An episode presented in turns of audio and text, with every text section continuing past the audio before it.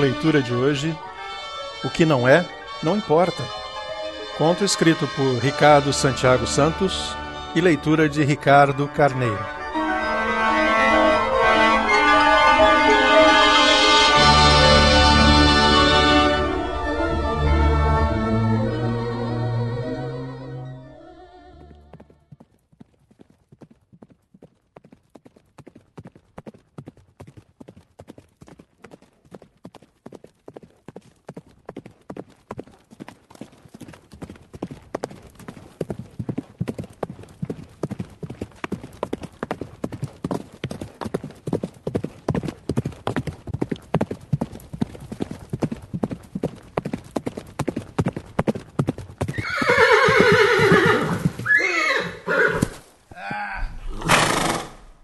Ricket caiu do cavalo.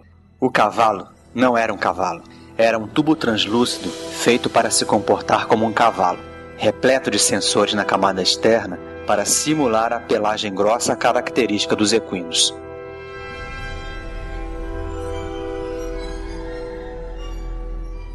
Ricket levantou, acariciou o animal na cabeça e puxou uma maçã do bolso, que ele comeu na palma de sua mão, fungando e olhando com aqueles olhos lacrimosos a grama verde que se estendia até onde a vista alcançava.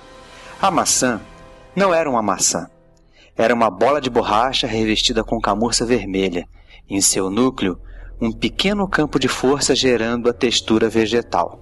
Os receptores na cabeça de Rickett decodificaram as mordidas do cavalo, que não era um cavalo, mordendo a maçã, que não era maçã, e fazendo os pedaços mordidos, que não eram mordidos, desaparecerem.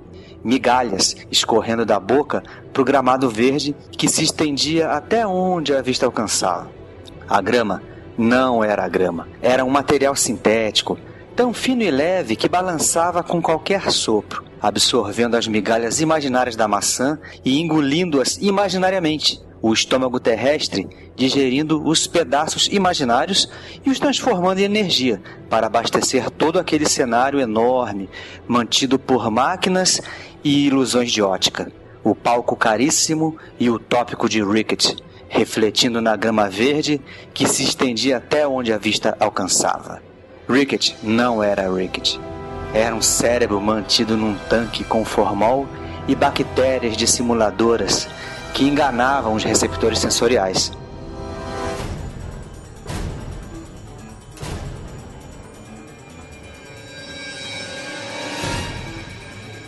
Fazendo-o acreditar que ainda era uma pessoa e não um órgão escalado para experimentos científicos no pós-guerra. Os neurônios comandavam a simulação tridimensional dentro do ambiente controlado de uma fazenda arrojada, com plantações e vento e céu azul, um cavalo robusto e companheiro, e o cheiro revigorante de grama verde que se estendia até onde a vista alcançava.